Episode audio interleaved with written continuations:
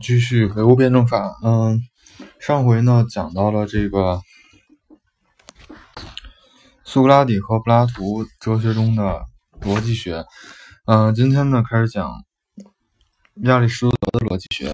那么讲完亚里士多德呢，那么古代哲学部分就算结束了。然后关于之前的。这个节目的文案呢，我已经上传到这个颐和学社的公众号上了，然后大家可以这个在微信里搜索“颐和学社”，然后呢可以 就可以看到我们的公众号了。然后文案呢，在颐和学社的这个公众号主页上呢，嗯，子子菜单里头有一个这个播客文案，然后点击播客文案，然后里面有一个文案，然后然后点击文案就可以获得这个。之前所有节目的文案了，嗯，然后这篇文案呢，我已经上传到这个公众号上了，然后开始继续开始讲今天的主要的内容，啊，亚里士多德，亚里士多德呢是古代哲学中最大的学者，因为他所研究的领域呢，包括了哲学、逻辑学、心理学、自然科学、历史学、政治学、伦理学、美学等许多学问。并且在其中呢，很多学问是创始人。他在哲学上的贡献主要是在逻辑学方面。在他的逻辑学中，他到处在每一步上所提出的问题，正是关于辩证法的问题。那么他研究的辩证思维的主，他研究了辩证思维的形式，所以他被称作为是古代最大的思想家。那当然了，首先来讲，他的这个老师是柏拉图，然后呢，他的这个学生呢是亚历山大大帝，所以说他无论是从这个相当于是教育背景上，还是说他后来，他后来这个就是从事研究方面的这个资金的支持，都是很很幸运的，可以说是。那么在哲学的观点上呢，整体来说，亚里士多德是动摇于唯物论和唯心论之间的。那他把精神呢叫做形式，他把主张，他主张物质和形式对于实物的形成都是必要的，两者具有不可分离的关系。没有物质就没有形式，没有形式就没有物质。那么他承认呢，物质是客观世界的基础。那这里呢，相当于是他的这个。唯物论方面的成分，可是呢，他又主张形式是客观世界生成发展的原因，是支配物质并推动物质的东西。那这些怎么理解？就是说，它前面这个物质是客观世界的基础。比方说，我在这有一颗石头，那么这个石头是客观存在的，那么不以人的意识为转移的，那么这块是物质的。那这个形式是什么意思？就是物质的，就是比方这块石头的这个颜色，这块石头的形状。那么这块是形式。那么从亚里士多德的观点来看呢，他认为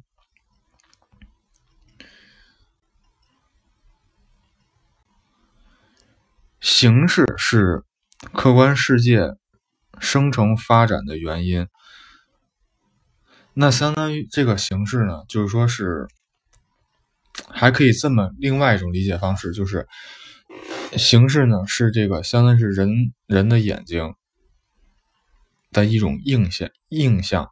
那也就是说，那从这里呢，它就从这块出发呢，它就相当于是引入了这个意识的这个成分。然后物质呢是未完成的东西，是被动的东西，是可能性。那么形式呢是完成的东西，是。能动的东西是现实性，它这块呢有一定的这个辩证法的思维。你像那这块，比方说这块石头在那里了，相当于它已经是这个怎么理解啊？理先从后面的这句话理解，形式是完成的东西。比方说这块石头就是恰巧这块石头就是一个正方体的一个石头，那那在当时当当时那样一块情况，相当于是。完成了的，就是说它完成是正方体，但是随着风化，随着这个雨水什么什么的，它慢慢的变形了。那么这块呢，就理解了前面这句话，就是物质是未完成的东西，是被动的东西，是可能性。也就是说，它石头是在那里，它这块是确定的，但是说这个石头的形状会随着时间变化，风沙呀、雨水啊变化。那这块呢是这么理解，就是说他认为物质是未完成的东西，就是他这块承认了一个变化，承认了物质是要发展运动的。但是他后面呢说这个形式是完成的东西，是能动东西呢，它又表现了这种就是没有静止、没有引入静止的这样一个概念在里面。那相当于说他承认运动，但是说静止这块它表表现的比较弱。那么形式作用于物质，就使物质被动的而能动，有可能性转化为现实性，因此物质和形式的。统一是，就是说物质和形式是统一的，就是物质的运动发展过程。那这里块就是说，相当于是，就是还是刚才说那块石头的那个形状，石头的颜色，和如果可以可以和石头这个本身相一致的过程，那么这个他认为这个过程是物质运动的发展的过程。那就是说。随着这个形式的不断变化，这个形式的变化的过程，就是相当于是物质物事物运动的发展过程。那么亚里士多德认为呢，形式是世界发展的第一原因，第一推动力，它是绝对不变的。那么这种形式的实质呢，就是宇宙精神，就是神。那这里呢，看就引入了这个客观客观唯心主义的这么一个思想，就是。也就是说，世界发展的最终目的。那么，所以呢，亚里士多德虽然动摇于唯心论和唯物论之间呢，但是他最终还是倾向于唯心论。为什么这么说？因为相当于他认为，以世间万物一切的这个形式呢，它的最根本的动因呢，是因这种神。那么，或者说是他所说这个宇宙的精神。那这块。就是说，它相当于是否认了这个客观世界的一个自身的规律，而是把它这种拟人化，把它这个人格化了一。那么，但是呢，亚里士多德对于唯物论和辩证法发展呢是做出了贡献的。那么，亚里士多德对柏拉图的理念说的批判呢具有重大意义。他指出，亚里士多德所谓理念世界完全是一种虚构。那之前也说，就是柏拉图认为呢，世界的这个是一种理，是一种意识的集集合，是理念的集合。那这个它相当于是夸大人的主观能动性，或者说是否定了物质的这种自然界的这种。客观规律和人类社会的这个客观规律在里面。那么这种虚构的实质呢，就在于把本质从具有本质的事物中分离出来，变成独立的实体。因此呢，柏拉图说的这种理念呢，不仅是没有使事物得到说明，反而是需要说明事物增多了一倍。那么就是说，他这块不就是相当于，如果按亚里士多德的话。这种理论来讲的话，就是说，你首先你要先去解释这个理念，好，然后去解释这个事物。而从唯物论的观点来讲的话，你直接是可以解决这个事物的。所以，它揭示了一切唯心论的共同的认识根源，就是说，会变成一种循环论证。就像，比方我之前讲的这个桌子为什么是。为什么是就是怎么样存在的？然后呢？如果从唯心论角度来讲啊，首先要先了，首先要先论证出桌子为什么是桌子，然后再去理解，再去说桌子为什么是存在的。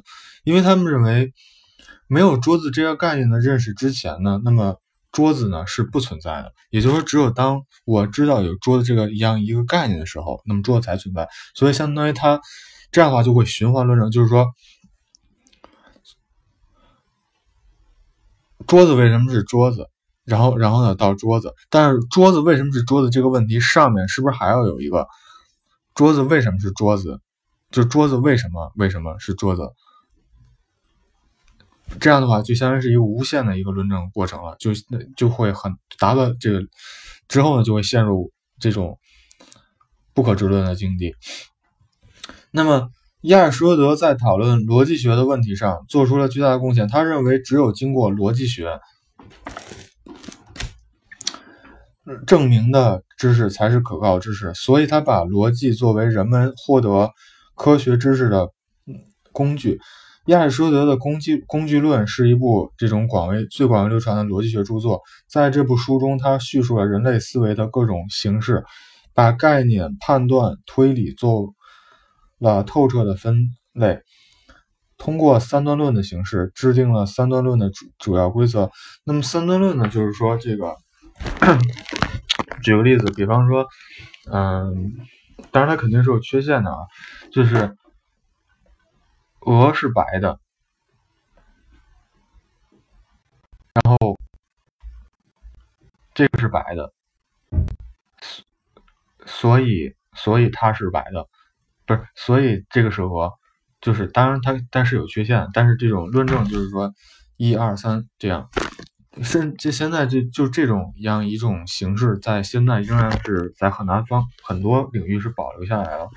那么在形而上学一书中呢，提。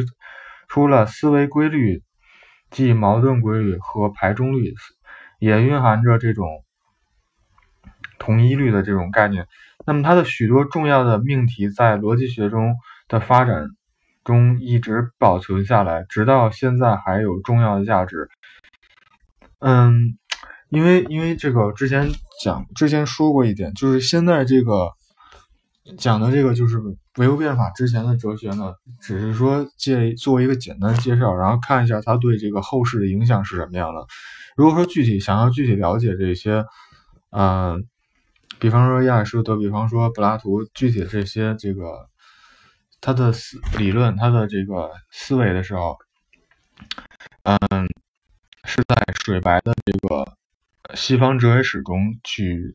他由他去讲述，为大家讲述。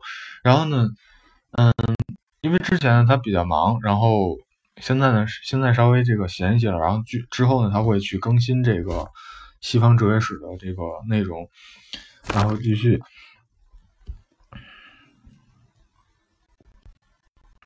那么在亚里士多德逻辑学中呢，把思维形式呢作为了事物存在的形式的反应，认为必须把两者密切的联系起来考虑。考察，列宁说亚里士多德处处都把客观逻辑和主观逻辑混混合起来，而且混合的处处都显出这种客观逻辑来。这种这是亚里士多德逻辑的第一个特点。那么客观逻辑和主观逻辑的意思是，就是客观逻辑呢是说这种不以人历史为转移的这种逻辑，就是说这种自然界所出现的逻辑，而主观逻辑呢是人。是带有人的这种主观性的一种逻辑，那么他把二者混合起来，然后呢，把它包装成客观逻辑，就是说，那这块呢，之前在这个第一章的时候也讲过，现代唯心主义或者说现代的资本主义的这个唯心论，他其实不愿意承认自己是唯心论，他会把自己包装成唯物论，然后呢，展现给大家，他会把自己包装成一个跟科学是。跟科学是一样，跟科学是联盟在一起的。那么，其实他这块也相当于是他从潜意识里头，其实他是明白的。他这个理论呢，其实是有站不住脚的地方的，所以他要去把这个给包装的，包装成这个。那么，其次呢，在亚里士多德的这种逻辑中呢，还表现出他对思想活活生生的源泉进行了探究的才能。那么，马克思把他做。把它比作才能出众的探宝者，亚亚里士多德的范畴论就是这种活生生，就是这种生动探索的有效说明。他研究了一切存在的最基本的形式和最普遍的关系。那比方说，他列举了十大实用范畴：实体、数量、性质、关系、地点、时间、形态、占有、能动、被动。而且探索了各种范畴之间的相互关系，指出了实体是基本的范畴。那么这也就是说，这个实体呢，就相当于是这个客观的物质，也这也是之前说的。他但他认为呢，客观物质有形式和这个物质，那么是自然界中立存在的东西。其余九种呢，是确定实体的各种不同的方面和状况的附属的范畴。亚里士多德就是这样把握。范畴间普遍联系的辩证法的亚里士多德逻辑的第三个特点就是注重演绎法，注重于普遍抽引出的这种特殊与个别。他虽然提出了辩证法论这个归纳法，并且认为归纳法和演绎法是不可分割的、相互补充的。但他认为，只有一般的知识才是可靠的知识。知道了一般的知识，就可以知道特殊，而且有了特殊的知识，还不能得到一般的知识。那其实从这块来讲的话，那这个有了一定的这个唯物辩证法中这个五大范畴的这样一些影子在里面。所以呢，综上所述，说明在亚里士多德的逻辑中，主观逻辑和客观逻辑是一致的。到处都是活生生的探索，到处都是提出这种辩证法的问题。那么，他虽然说在逻辑学中是形式上学的，那么他的哲学观点呢是唯心论的，但是他对于思维辩证法和这个逻辑学研究呢，却是确实是有一些功绩的。那么这里需要肯定。嗯，讲完讲完了这个亚里士多德以后呢，古代的这个。哲学呢，从就是啊，从这个唯物辩证法的这个专辑来讲呢，就算是结束了。那么下期呢，要做一下总结，就是说对古代的这个辩证法，不是古代的这个哲学呢，做一些总结。然后呢，这个，嗯，以及对这个中世纪哲学呢，做一些概括的引导。那么这是下周内容。嗯，是在周六更新。对，日后呢会改成两期，两两种更新方式，两更新两回，一个是周二，然后一个是周六。然后周六呢，一个是要讲这个主要内容，还有一个是把这个每周的这个答题的这个题目呢讲一下。好，今天先到这里，谢谢大家。